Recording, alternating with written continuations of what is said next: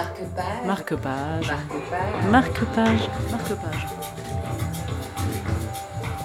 Alors on commence? Alors on commence Une émission de lecture par Charlotte Stone et Coralie Boué. Eh bien, bonjour. We are ready pour ce nouveau marque-page. Number 6, numéro 6. Vous êtes sur ryanair.com pour l'émission de lecture aléatoire et intuitive à voix haute, autrement dit, marque-page. Bienvenue. Alors j'en profite, je vais vous expliquer un petit peu le principe de marque-page. Coralie arrive avec une sélection de livres. Je crois aujourd'hui que ça va être assez animal. Et c'est important, les animaux, n'est-ce pas? Nous allons découvrir, je ne sais pas encore, je l'attends, et nous ouvrons les livres de façon intuitive et nous les lisons de manière aléatoire. Voilà. Et nous choisissons des musiques en relation, en rapport avec ce que nous inspirent les lectures que nous découvrons nous-mêmes, in situ. Voilà comment ça se passe. Autant vous dire que rien n'est préparé et nous nous laissons guider, emmener pour, espérons-le, vous emmener aussi dans la balade avec marque-page sur ryanair.com, la radio low cost de Ryan. Entrez, entrez, mademoiselle Coralie. Bonjour Coralie. Bonjour. Mais, mais très bien. Dites-nous Le studio vous attend. J'ai emmené deux livres. Tout est prêt. Alors, dis-moi. Vous voyez Milieu animal, milieu humain de Jacob von. Ah, ça me va très bien. Ensuite, il y a La dernière étreinte, le livre de France de Waal. J'aimerais bien que tu lises une- le début qui s'appelle, le chapitre qui s'appelle La dernière étreinte de Mama, les adieux d'une matriarche. C'est très beau. Eh Voilà, on pourra lire ça. Qu'est-ce que tu en penses? Ah bah, avec Je- plaisir. Joli je- livre. Je m'en remets complètement à vous. J'ai j'ai cherché un livre euh, que je n'ai pas trouvé malheureusement. Je crois que début je me demande si ce n'était pas pas un auteur J'ai expliqué que la librairie avait reçu. Carlos Gallegos. de Ça dit quelque chose? Donc j'ai dit. Alors c'était quelque chose avec les animaux. à C'est un auteur. Coralie amène des livres. Nous ouvrons ces livres.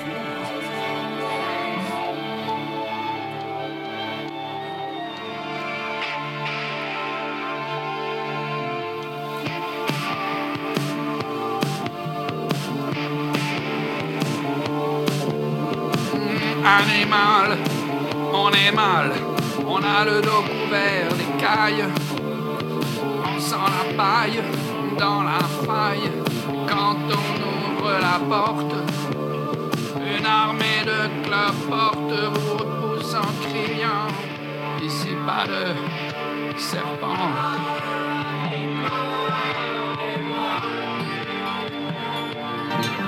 Nous avons un animal ici qui s'appelle Maya. Elle a l'air d'adorer. On a deux cornes placées sur le devant du nez. On s'abaisse, on s'affaisse. On a la queue qui frise, on a la peau épaisse, on a la peau grise. Et quand on veut sortir avec une demoiselle, on l'invite à dîner quand elle vous voit, que dit-elle? Il ne vous manque qu'une bosse. Va des rétro-rhinocéros. Animal,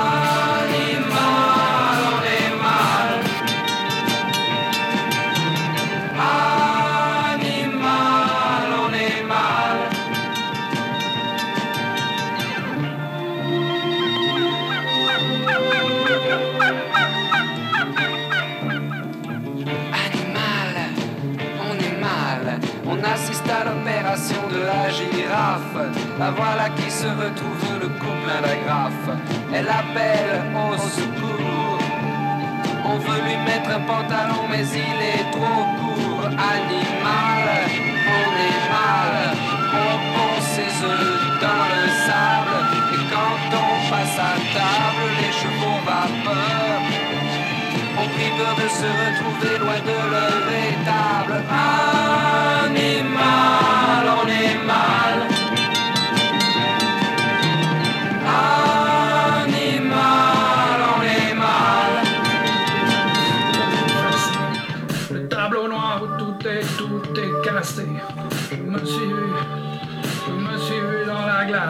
Quoi ce chimpanzé qui dort et qui danse entre les bras de qui on avance, on recule avec la gémellité de la libellule. Abracabra, le pieuvre un cerveau de souris, j'ai passé tout mon temps entouré d'animaux, entouré de Paris, à jouer au Mikado. Jouer à l'Atari. Pas question pour moi de me faire un.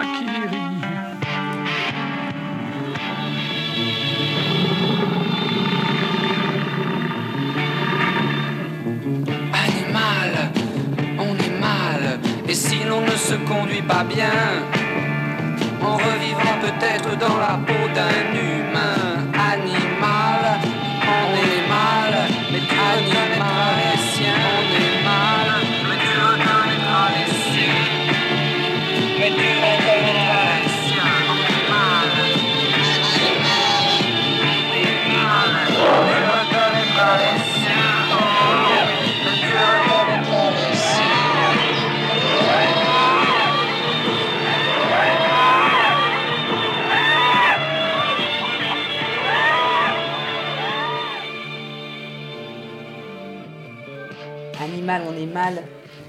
Gérard Manset.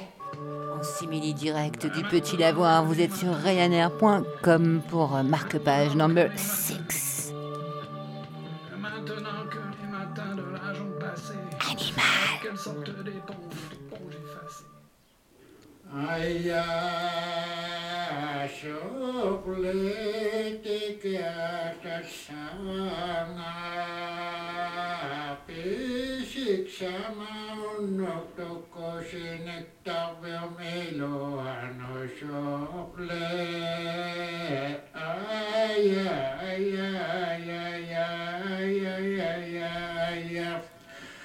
Tout habitant de la campagne qui vagabonde souvent avec son chien à travers bois et buissons a certainement fait connaissance d'un minuscule animal qui, accroché aux branches des buissons, guette sa proie, qu'elle soit homme ou animal, pour se jeter sur sa victime et se gorger de son sang.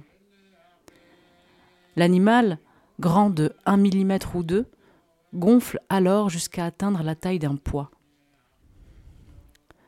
La tique, ou ixode, n'est certes pas plus dangereuse, mais elle n'en est pas moins un hôte désagréable aux mammifères et aux hommes. Le cours de sa vie a été si bien éclairé par des travaux récents que nous pouvons esquisser d'elle un portrait rapide et exhaustif. La bestiole qui s'échappe de l'œuf n'est pas complètement formée, car il lui manque encore une paire de pattes et des organes génitaux. À ce stade, elle est déjà capable d'assaillir des animaux à son sang-froid, comme les lézards qu'elle épie assises au sommet d'un brin d'herbe. Après de nombreuses mues, elle a acquis les organes manquants et se consacre à la chasse aux animaux à sang chaud. Après avoir été fécondée, la femelle grimpe de ses huit pattes complètes jusqu'au sommet d'une branche dépassant de n'importe quel arbuste, d'une hauteur suffisante pour se laisser soit tomber sur des petits mammifères qui courent au-dessus d'elle, soit emportée par de plus gros animaux. Privé Dieu, l'animal trouve le chemin de sa tour de guet à l'aide d'une sensibilité générale de la peau à la lumière. L'approche de la proie se manifeste au sens de l'odorat de ce bandit de grand chemin aveugle et sourd.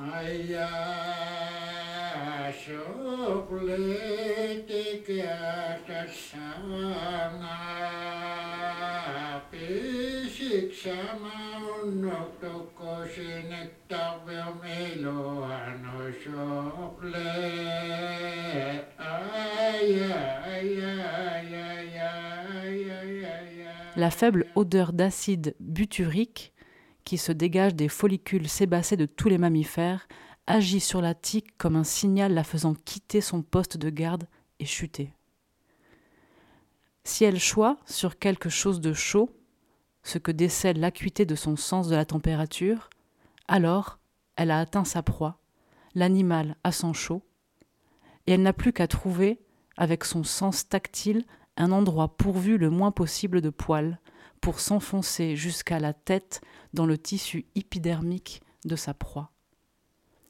Elle pompe alors lentement le flot de sang chaud.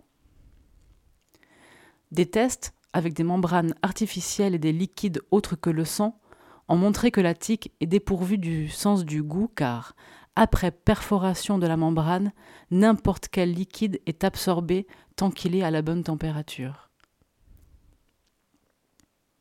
Si la tique, activée par la marque d'acide butyrique, tombe sur quelque chose de froid, en ce cas, elle a raté sa proie et doit regrimper sur son poste de guet.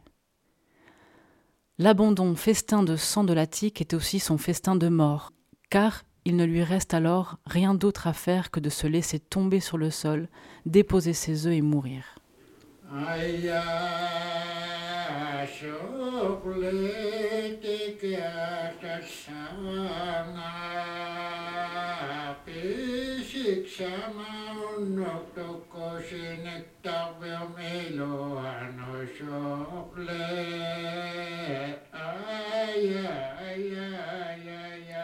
Les événements saillants de la vie de la tique nous offrent une pierre de touche propre à étayer la validité de l'approche biologique contre l'étude physiologique telle qu'elle est menée jusqu'à présent. Pour le physiologiste, chaque être vivant est un objet situé dans son monde humain. Il examine des organes et leur synergie, tout comme un technicien explorerait une machine inconnue. A l'inverse, le biologiste se rend compte que chaque être vivant est un sujet qui vit dans un monde qui lui est propre et dont il forme le centre. Aussi, ne doit-il pas être comparé à une machine, mais uniquement au machiniste qui pilote la machine Nous posons la question simplement. La tique est-elle une machine ou un machiniste? Un simple objet ou un sujet? Le physiologiste interprétera la tique comme une machine et dira on peut distinguer chez la tique des récepteurs, c'est-à-dire des organes sensoriels, et des effecteurs, c'est-à-dire des organes actentiels, et qui sont reliés l'un à l'autre par un appareil de contrôle dans le système nerveux central. Le tout est une machine dont le machiniste n'est aucunement visible. C'est précisément là que réside l'erreur, répondra le biologiste. Il n'y a pas une seule partie du corps de la tique qui possède le caractère d'une machine.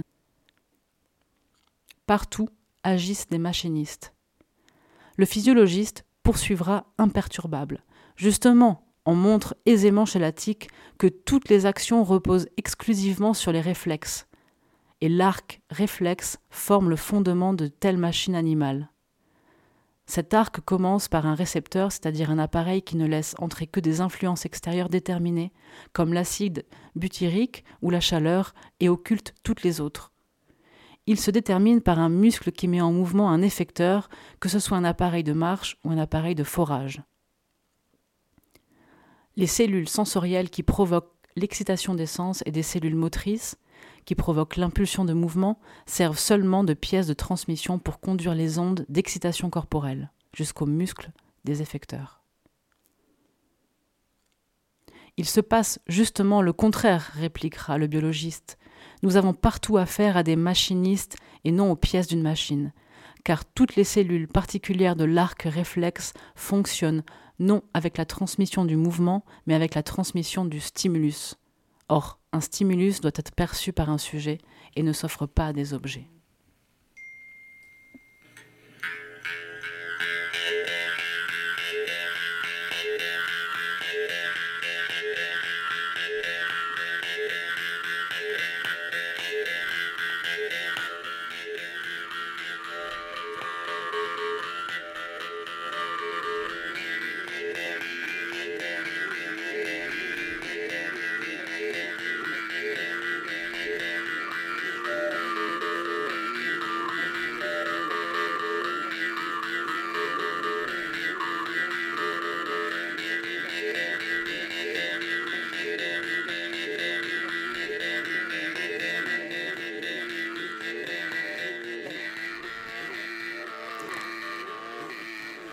La tique reste accrochée sans bouger au sommet d'une branche dans une clairière.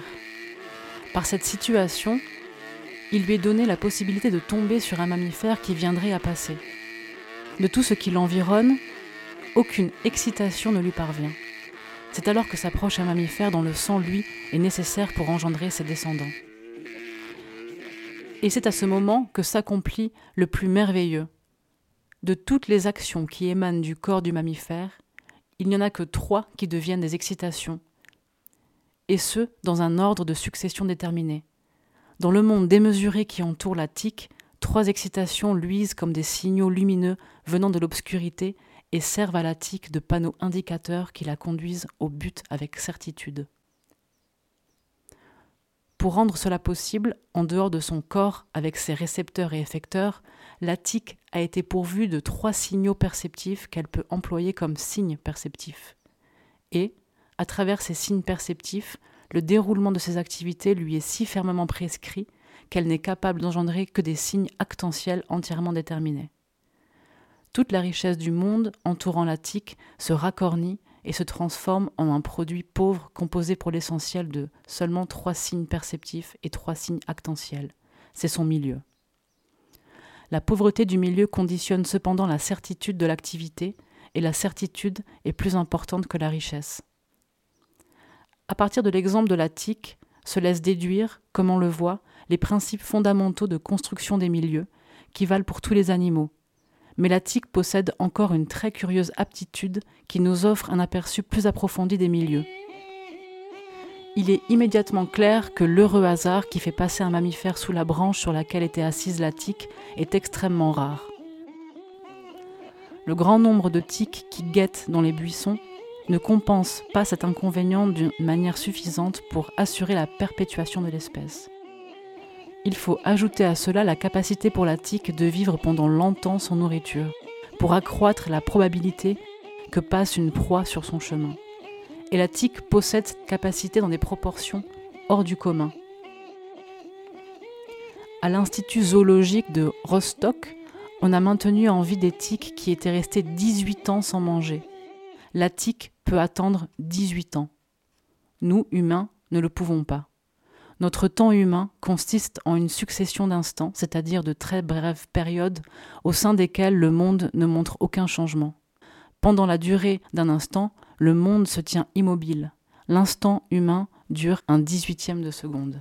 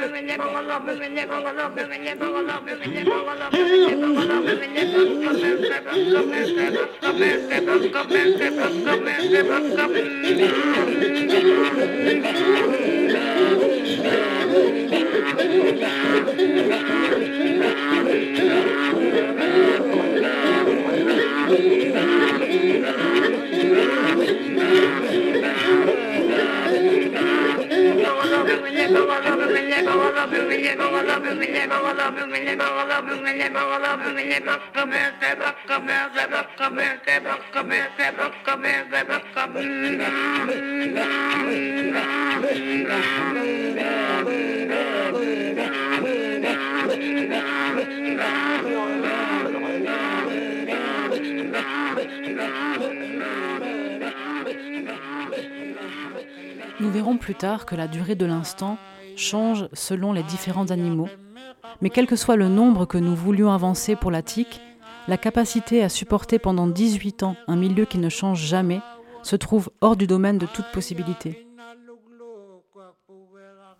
Nous admettrons par conséquent que la tique se trouve pendant son temps d'attente dans un état s'apparentant au sommeil, état qui interrompt tout autant chez nous le temps durant des heures. Sauf que dans les milieux de la tique, pendant sa période d'attente, le temps n'est pas suspendu seulement des heures, mais pour un grand nombre d'années. Il redevient efficient quand le signal acide butyrique éveille la tique à une nouvelle activité. Qu'avons-nous gagné par cette connaissance? Quelque chose de très significatif. Le temps qui enveloppe tout événement nous semble être la seule chose objectivement établie face à la variété changeante de son contenu, et maintenant nous voyons que le sujet domine le temps de son milieu. Alors que nous disions jusqu'à présent, sans le temps, il ne peut y avoir aucun sujet vivant, nous devrons dire dorénavant, sans un sujet vivant, il ne peut y avoir aucun temps.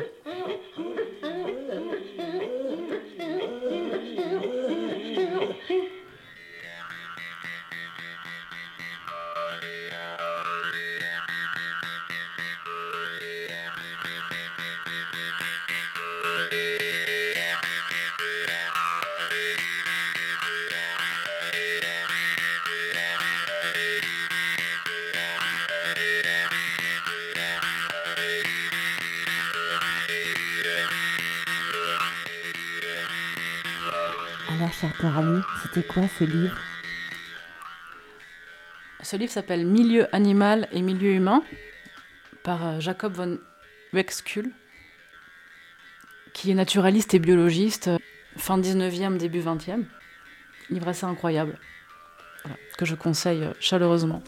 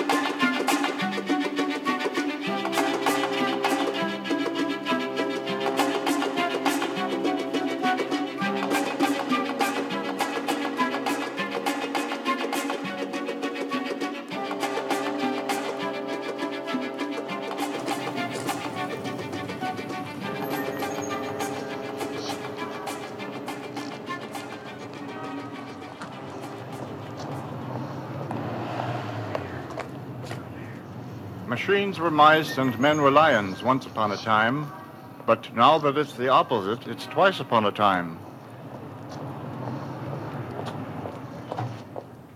Quelle découverte Alors nous allons poursuivre, chers amis, auditrices, auditeurs de Marque-Page, avec Charlotte et Coralie, un numéro spécial animal. France Deval, la dernière étreinte. Une passionnante plongée dans le monde des émotions animales. La dernière étreinte de Mama. Les adieux d'une matriarche. Un mois avant les 59 ans de Mama et deux mois avant les 80 ans de Jan van Hoof, ces deux hominidés d'un certain âge se sont retrouvés pour des adieux particulièrement émouvants. Mama, qui faisait partie des chimpanzés du zoo les plus âgés du monde, était émaciée et mourante. Jan van Hoof, dont les cheveux blancs tranchaient sur le rouge vif de sa parka, est le professeur de biologie qui a dirigé ma chaire il y a des années. Mama et lui se connaissaient depuis plus de quarante ans, et leurs adieux ont été filmés. Dans la vidéo, on voit Mama couchée en position fétale sur son lit de paille, mais elle n'a même plus la force de lever les yeux quand Yann, qui vient d'entrer dans sa cage de nuit, s'approche en poussant de petits grognements amicaux. Les gens qui, comme lui et moi, travaillent avec les grands singes, imitent souvent leurs cris et leurs gestes. Nous savons que les doux grognements les rassurent. Soudain, Mama exprime une profonde joie en voyant Yann juste à côté d'elle en chair et en os. Son visage se fend d'un immense sourire ravi, beaucoup plus expansif que le sourire de notre espèce. Les lèvres des chimpanzés sont tellement souples qu'ils peuvent entièrement les retrousser et aussi les retourner. on voit non seulement les dents et les gencives de Mama, mais l'intérieur de ses lèvres. Son visage est mangé par son large sourire, et elle glapit un son aigu et doux, réservé au moment d'émotion intense. C'est une émotion positive, puisqu'elle cherche à prendre la tête de Yann qui se penche vers elle. Elle lui caresse doucement les cheveux, puis enroule un de ses longs bras autour de son cou pour le serrer contre elle. Elle souligne sa longue étreinte en pianotant contre la nuque de Yann, en rythme, comme les chimpanzés quand ils cherchent à calmer un petit qui geint. C'était typique de Mama. Elle a dû sentir que Yann hésitait à pénétrer dans son domaine et elle a voulu le rassurer. Elle était profondément heureuse de le voir.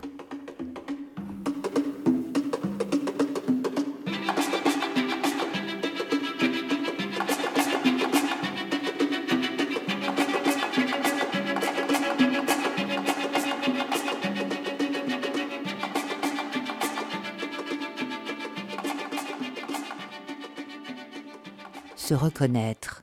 Cette scène d'adieu était une première absolue. Yann et Mama avaient connu je ne sais combien de séances de toilettage à travers les barreaux de sa cage, mais aucune personne censée ne pénètre dans la cage d'un chimpanzé adulte. Quelle que soit sa taille, un chimpanzé a une force musculaire très supérieure à la nôtre, et l'on ne compte plus les agressions dramatiques qui ont eu lieu. Même le catcheur le plus costaud serait démuni face à un chimpanzé adulte. J'ai demandé à Yann s'il oserait entrer dans la cage d'un autre chimpanzé du zoo, un de ceux qu'il connaît depuis presque aussi longtemps que Mama. Il m'a dit que c'était hors de question, qu'il tenait beaucoup trop à la vie.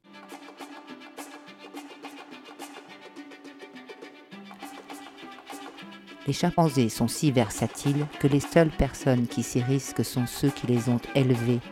Or Mama n'avait pas été élevée par Yann, le fait qu'elle soit dans un état de grande faiblesse changeait la donne. En outre, elle avait exprimé suffisamment de sentiments bienveillants à l'égard de Yann pour qu'ils éprouvent une profonde confiance mutuelle. D'où le courage de Yann pour provoquer ce premier et dernier tête-à-tête avec la reine de la colonie du Burger Zoo à Arène, aux Pays-Bas. Avec le temps, j'ai fini par avoir une relation aussi complice avec Mama. C'est d'ailleurs moi qui lui ai donné ce nom pour souligner sa position de matriarche. Malheureusement, comme je vis de l'autre côté de l'Atlantique, je n'ai pas pu participer à ses adieux. Quelques mois plus tôt, je l'avais vue pour la dernière fois. Elle a repéré mon visage de très loin dans le public et s'est dépêchée de venir m'accueillir alors qu'elle avait du mal à avancer à cause de son arthrite. Elle est arrivée au bord de la fosse remplie d'eau qui nous séparait en poussant des cris et des grognements et en me tendant une main amicale. Les chimpanzés du Burger Zoo vivent sur un îlot boisé, le plus grand de tous les zoos du monde, où je les ai observés pendant environ dix mille heures quand j'étais un jeune chercheur. Mama savait qu'à la fin de la journée, quand tous les singes étaient rentrés, je venais souvent devant sa cage de nuit pour bavarder avec elle. Ces retrouvailles régulières ont été filmées par différentes équipes. Les techniciens nous attendaient sur place avec leurs caméras et commençaient à filmer avant même que j'arrive. La colonie ne se doutait absolument pas de ce qui allait se passer, jusqu'au moment où quelqu'un montrait Mama du doigt pour être sûr que les caméras la visaient toujours. Elle était là, parfaitement à l'aise, en train de se bichonner, assoupie, quand tout à coup elle me remarquait, ou bien entendait ma voix qui l'appelait, et alors elle bondissait en avant en poussant des grognements essoufflés. La scène était entièrement filmée, y compris mes réactions et celles de plusieurs chimpanzés, dont certains se souvenaient aussi de moi. Les gens sont toujours très impressionnés par la mémoire et l'enthousiasme de Mama. J'avoue que ce souvenir m'inspire des sentiments mitigés. Premièrement, c'est une démarche qui entache la sincérité de ce genre de retrouvailles entre vieux copains. Deuxièmement, je ne vois pas qu'une telle rencontre a d'extraordinaire. Les gens qui connaissent les chimpanzés savent qu'ils ont une excellente capacité de reconnaissance faciale et une mémoire qui remonte loin. Alors pourquoi s'étonner que maman soit contente de me voir? Est-ce parce qu'on ne s'y attend pas de la part d'un animal exotique? Parce que ça montre qu'il y a des liens entre les membres de différentes espèces de primates Nous sommes impressionnés de voir que maman se souvient de moi parce que nous, êtres humains, avons peu d'estime pour les capacités émotionnelles et mentales des animaux. Les chercheurs qui travaillent sur l'intelligence des espèces dotées d'un gros cerveau sont habitués au regard sceptique de leurs collègues, surtout de ceux qui étudient les espèces avec un petit cerveau, tels les rats ou les pigeons.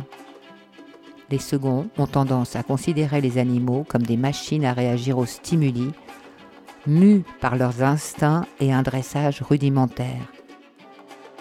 Ils ne supportent pas d'entendre parler de pensées, de sentiments et de souvenirs lointains. J'explique pourquoi leur point de vue est dépassé dans mon essai le plus récent. Sommes-nous trop bêtes pour comprendre l'intelligence des animaux? Pour la première fois, ils ont compris qu'un geste qu'ils croyaient intrinsèquement humain correspond à un type qui vaut pour tous les primates.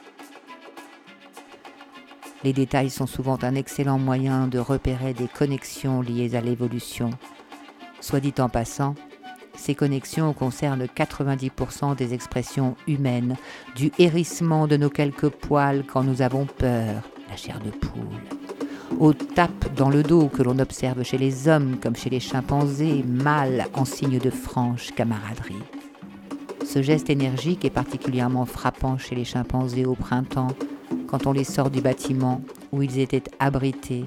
Trop contents de profiter de l'herbe et du soleil, ils se rassemblent en grappe, en criant, en se prenant dans les bras et en se tapant dans le dos. Il n'y a pas si longtemps encore, les Occidentaux n'avaient jamais vu de grands singes vivants. Quand les premiers ont été exposés, les gens sont tombés des nues. En 1835, le zoo de Londres a fait venir un chimpanzé mâle. Il l'a vêtu d'un costume marin. Il a été suivi par une femelle orang-outan vêtue d'une robe. La reine Victoria s'est déplacée pour l'occasion et a été horrifiée. Elle ne supportait pas de voir ces grands singes qu'elle qualifiait de douloureusement et atrocement humains, sa réaction reflétait celle de l'époque et venait évidemment du fait que ces animaux révèlent quelque chose de nous que nous n'avons pas envie de voir ni d'entendre. Autrefois, les gens n'éclataient pas de rire, ils étaient dégoûtés.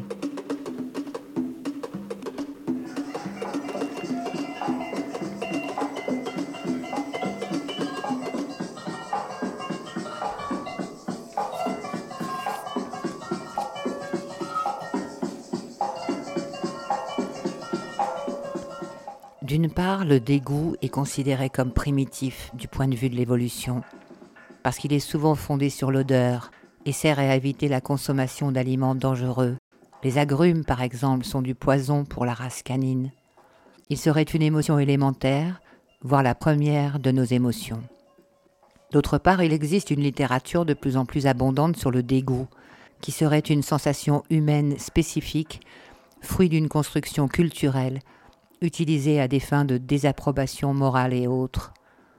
Dans son essai Humans, The Science Behind What Makes Us Unique, humain, la science derrière ce qui nous rend unique, le neuroscientifique américain Michael Gazaniga classe le dégoût parmi les cinq modules émotionnels qui nous distinguent des animaux.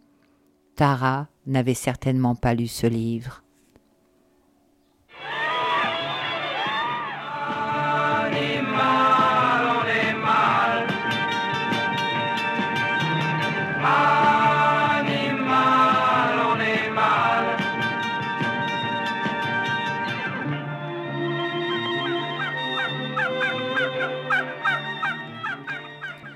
Cheval assoiffé. Chaque fois qu'on me demandait quelles sont les émotions qui font de nous des êtres humains, je mettais en avant les plus marquantes, la honte ou la culpabilité, même si je savais que mes collègues allaient beaucoup plus loin que moi. À les entendre, Les animaux ne possèdent que quelques émotions, ne les mêlent jamais et ne les éprouvent pas de la même façon que nous. Tout cela est de l'ordre de la spéculation et me rappelle le philosophe espagnol José Ortega y Gasset, qui affirmait sans la moindre preuve que les chimpanzés se distinguent de nous parce qu'ils se réveillent tous les matins comme si aucun chimpanzé n'avait existé avant eux.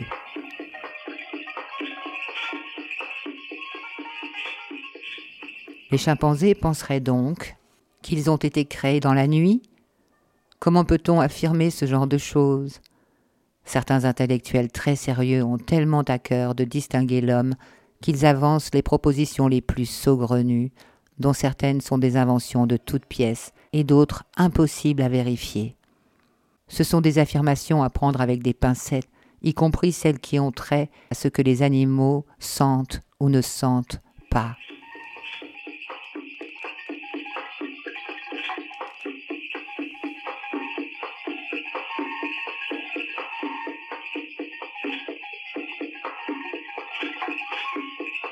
Peu importe, à l'époque, j'étais prêt à sacrifier la honte et la culpabilité sur l'autel de la religion du Seuls les êtres humains connaissent X, qui s'évite encore aujourd'hui dans les cercles universitaires.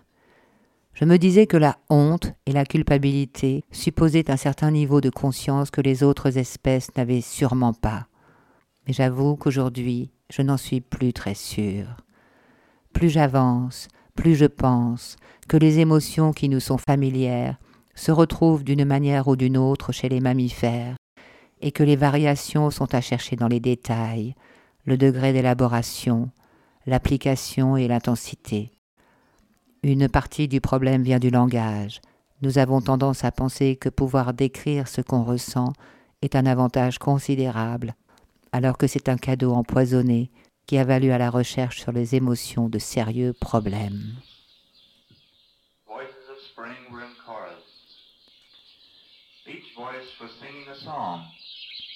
I could not sing in that chorus until I wrote me a song. I wrote my song and joined the throng.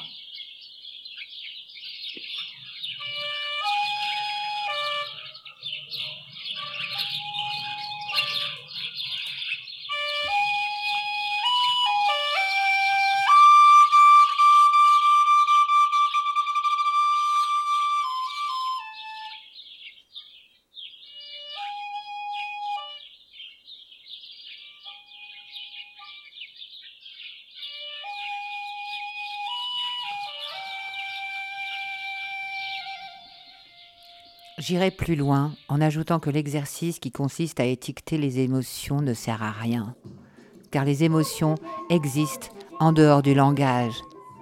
Si je bavarde avec un ami proche autour d'une tasse de café sur une terrasse ensoleillée, je réagis à la milliseconde près à chacune de ses expressions faciales et à chacun de ses mouvements corporels, sans avoir besoin de réfléchir pour mettre un mot dessus. Les êtres humains réagissent en permanence au langage du corps de l'autre, formant un courant, une danse de mouvements coordonnés. Tandis que mon ami parle, je hausse les sourcils, je lève les yeux au ciel, je marmonne hum ou hum which à l'aide de très subtiles tractions des muscles autour de mes yeux et de ma bouche. Je montre si je suis d'accord ou non, si je comprends, si je suis amusé, surpris, si je compatis. Mes pupilles se dilatent à l'image de celles de mon ami, les postures de mon corps correspondent souvent aux siennes. Maintenant, si vous me demandez après coup quelles expressions a eu cet ami, je serais sûrement incapable de vous répondre, et je m'en ficherais, parce que la communication langagière n'a pas besoin d'être étiquetée. Le langage permet d'interpréter les sentiments, mais il n'intervient guère dans la façon dont ces sentiments sont produits, exprimés ou éprouvé. Il n'empêche que la recherche contemporaine accorde au langage une place prépondérante. You used to come at ten o'clock, but now you come at noon. Mary had a little lamb, its fleece was white as snow, and everywhere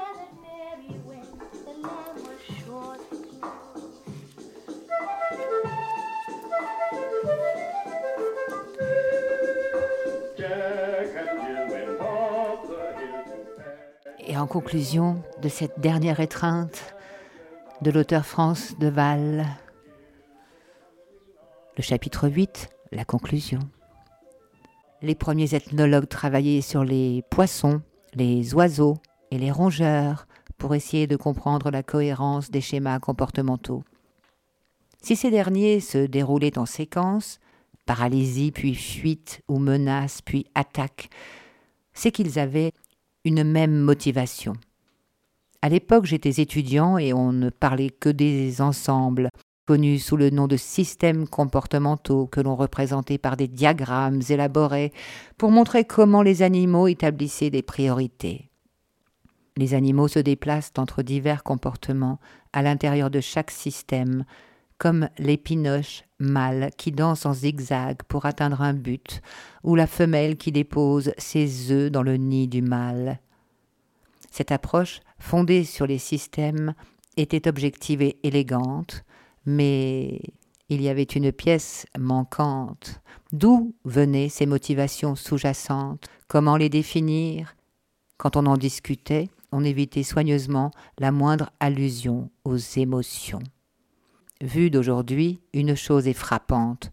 L'origine de beaucoup de systèmes comportementaux ressemble étrangement à des états intérieurs comme la colère ou la peur.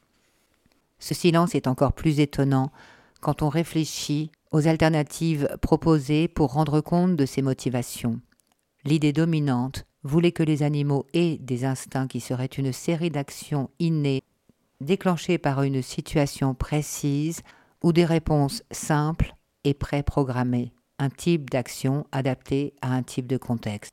L'hypothèse est peu convaincante, car les animaux n'auraient que des comportements rigides, ce qui serait catastrophique si les circonstances changeaient. Imaginez qu'un mâle soit comme une machine programmée pour réagir à la vue d'une femelle par une séquence automatique. Excitation sexuelle, cours, approche et accouplement. Cela pourrait marcher, mais que se passerait-il si l'individu convoité résistait coûte que coûte Si un individu dominant jaloux rôdait dans les parages Ou si un prédateur débarquait au mauvais moment Une réponse automatique vous causerait de sacrés ennuis. Aujourd'hui, les chercheurs ne parlent plus beaucoup d'instinct parce qu'ils les jugent trop peu flexibles. Au lieu de quoi, réfléchissant en termes d'émotion, on considère que la vue d'un individu attirant provoque un désir fort mêlé à une évaluation attentive des circonstances. Le désir pousse l'individu à se battre pour le meilleur résultat possible. C'est justement le rôle des émotions quand les animaux font face à un prédateur. Cherchent à protéger leur progéniture, luttent pour avoir un rang plus élevé dans la hiérarchie, sont attirés par les mêmes aliments que d'autres, et ainsi de suite. Toutes ces situations suscitent des émotions qui veillent à l'intérêt de l'organisme, mais elles ne préviennent que le corps et l'esprit. Elles n'indiquent aucune série d'actions particulières. Dans certains cas, se figer vaut mieux que fuir, et partager sa nourriture vaut mieux que se battre. Ou encore, un partenaire sexuel a besoin d'être entraîné dans une cachette pour que la copulation ait lieu. Les émotions permettent cette flexibilité.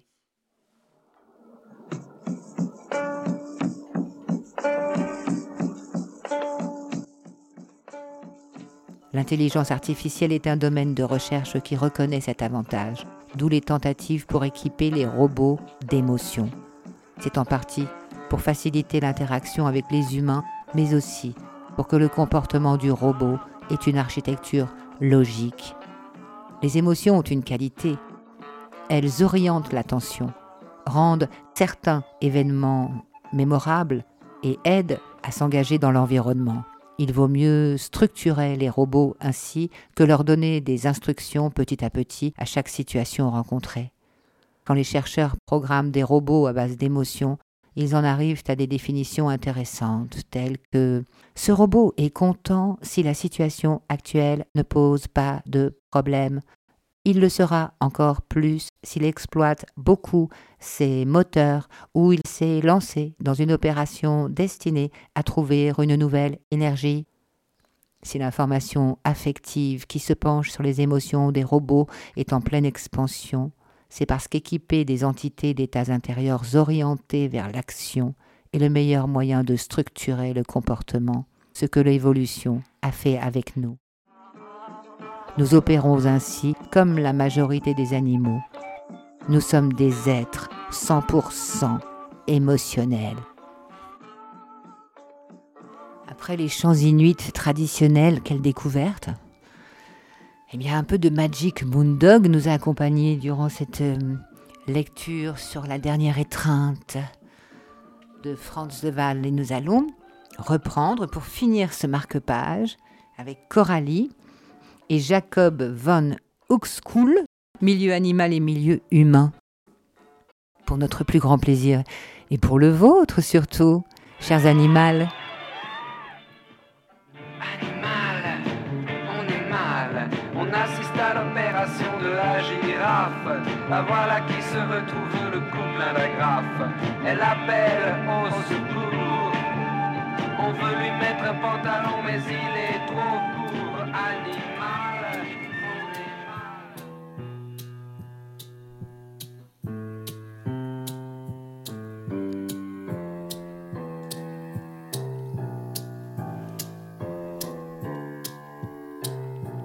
vais donc finir avec le chapitre 6 de Milieu animal et milieu humain.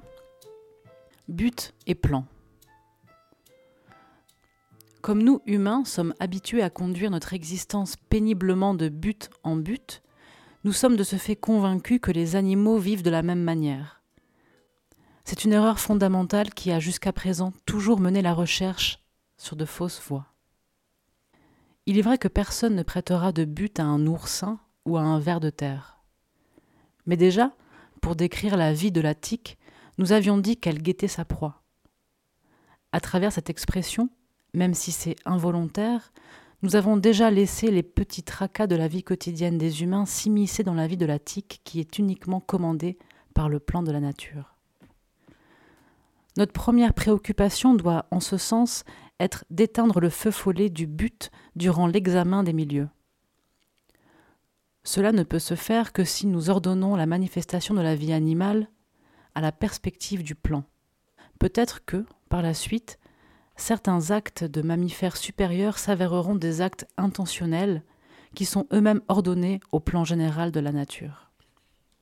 Chez tous les animaux, il se produit absolument aucun acte orienté vers un but.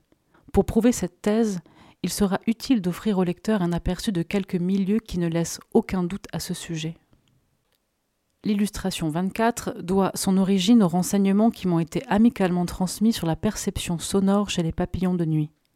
Comme le suggère l'illustration, il est totalement indifférent que le son sur lequel ces animaux sont réglés résulte de la manifestation sonore d'une chauve-souris ou le frottement d'un bouchon de carafe. L'effet est toujours le même. Ceux des papillons de nuit qui sont aisément visibles du fait de leur teinte claire s'envolent à l'audition de sons aigus tandis que les espèces possédant une teinte qui les protège se posent sous l'effet du même son. Le même signe perceptif se répercute chez eux d'une manière antagonique. La grande conformité au plan des deux manières opposées saute aux yeux.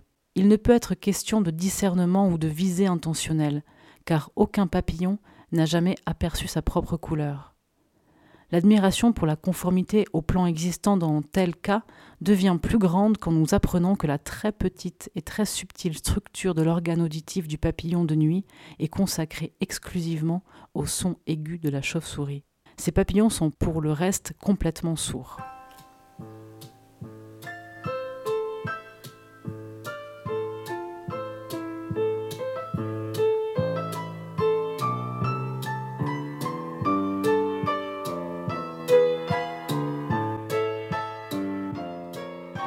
Le contraste entre but et plan ressort déjà d'une belle observation de Fabre. Celui-ci posa la femelle d'un pan de nuit sur une feuille de papier blanc, sur laquelle la femelle assise exécuta pendant un certain temps des mouvements avec son abdomen. Il la plaça ensuite sous une cloche de verre à côté de la feuille de papier. Durant la nuit, il vint par la fenêtre une foule de mâles de cette espèce rare de papillons, et ils s'entassèrent sur le papier blanc. Pas un mâle ne prêta attention à la femelle placée à côté sous la cloche de verre.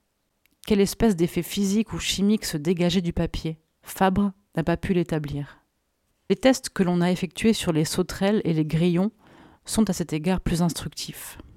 Dans une pièce, On place un spécimen crissant avec en train devant un microphone en guise d'appareil récepteur. Dans une pièce voisine, les partenaires sexuels se réunissent devant l'appareil émetteur et ne se préoccupent pas le moins du monde d'un spécimen placé sous une cloche de verre et qui crie sans vain parce que les sons ne peuvent pas traverser. Il ne se produit donc aucun accouplement de partenaires. L'image optique est sans effet. Les deux tests montrent la même chose. Il n'est en aucun cas question de la poursuite d'un but. En revanche, le comportement des mâles, en apparence singulier, s'explique aisément si l'on examine d'après sa conformité au plan.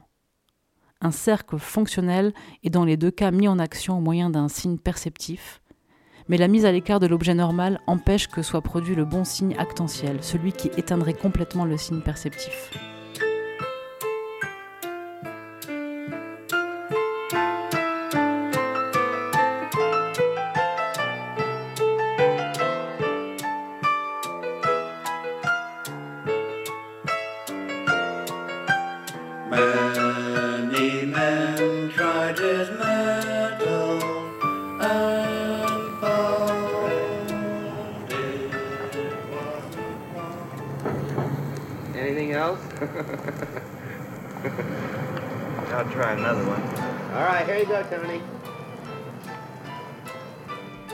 Alors, ma chère Coralie, est-ce qu'on on en dit un petit peu plus à nos auditeurs, auditrices, sur ce choix Euh, non, c'est vrai que c'est deux livres. Enfin, il faut, il faut, faut les lire, c'est vraiment intéressant. Ça permet de, de penser un peu différemment.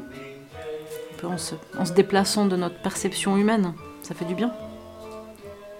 Oui, tu soulignais tout à l'heure que c'était pas un, un rapport strictement anthropo, Centré. anthropocentré, voilà.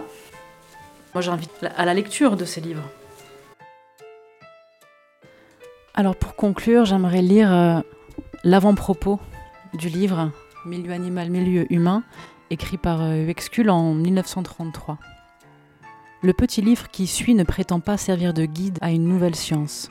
Il renferme plutôt ce que l'on pourrait appeler la description d'une promenade dans des mondes inconnus. Ces mondes sont non seulement inconnus, mais ils en sont en outre invisibles, d'autant plus que leur existence est déniée même par nombre de zoologistes et physiologistes. Cet avis, qui paraît curieux aux yeux de tout connaisseur de ces mondes, s'explique par le fait que l'accès à ces mondes ne s'ouvre pas à chacun, que des convictions fermes sont propres à verrouiller la porte qui en forme l'entrée, si solidement qu'il ne peut pénétrer aucun rayon de lumière de tout l'éclat s'étendant sur ces mondes. Celui qui ne démord pas de la conviction que les êtres vivants ne sont que des machines renonce à l'espoir de ne jamais apercevoir leur milieu. Mais celui qui n'est pas encore acquis à la théorie des êtres vivants conçus comme des machines peut prendre en considération ce qui suit. Tous nos objets d'usage et nos machines ne sont rien d'autre que des moyens pour l'homme. C'est ainsi qu'il y a des moyens pour agir, ce que l'on appelle outils, et qui inclut toutes les grosses machines servant dans nos usines à la transformation des produits de la nature, ou encore les chemins de fer, les voitures et les avions.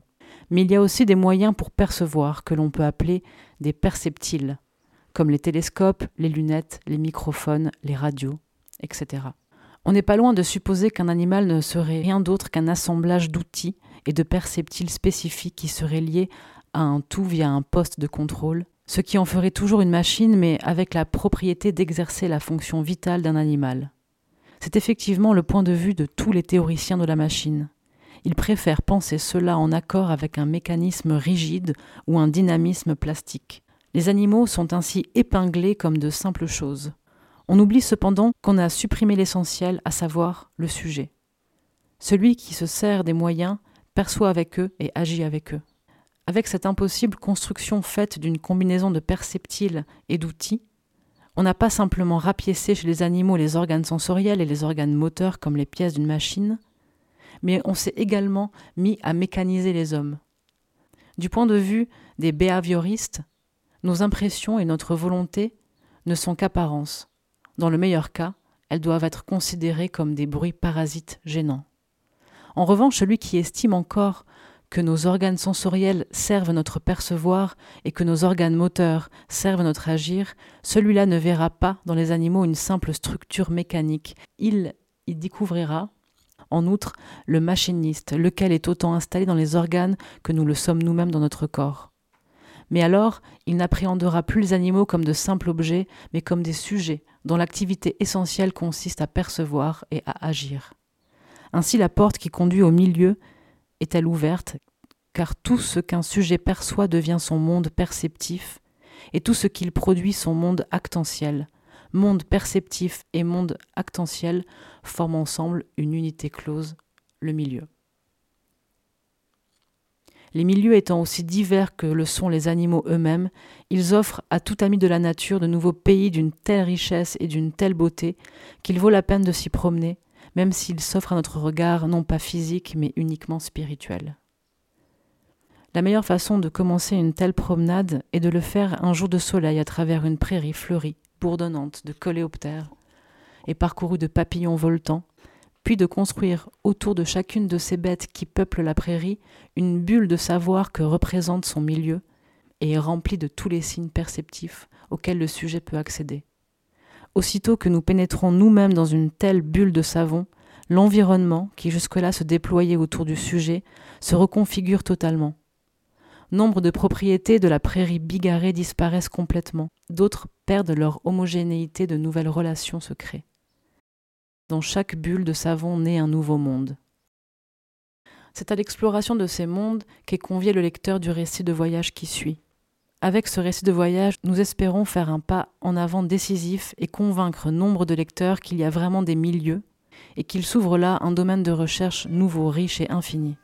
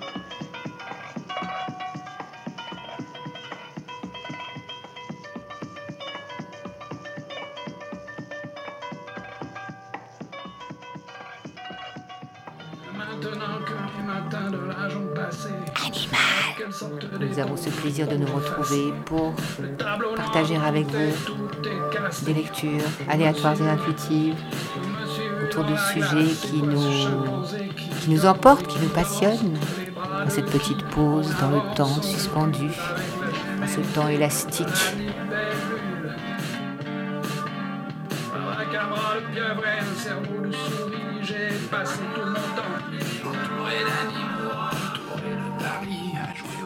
Mikado. Jouer à l'Atari. Voilà, chers, Ah, auditrices, chers auditeurs, j'en perds mon, perds mon latin.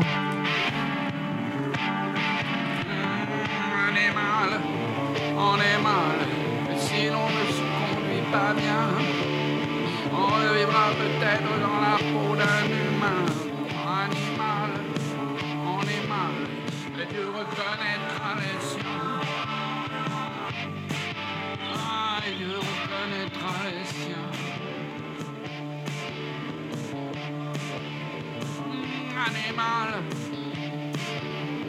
Et Dieu reconnaîtra les siens. Et Dieu reconnaîtra les siens. Alors ce marque-page se finit, est fini, et on se voit la semaine prochaine pour un marque-page autour de la science-fiction. Voilà. Bonne journée. Marque-page. Une émission de lecture intuitives et aléatoires. Pour notre plus grand plaisir et pour le vôtre, surtout.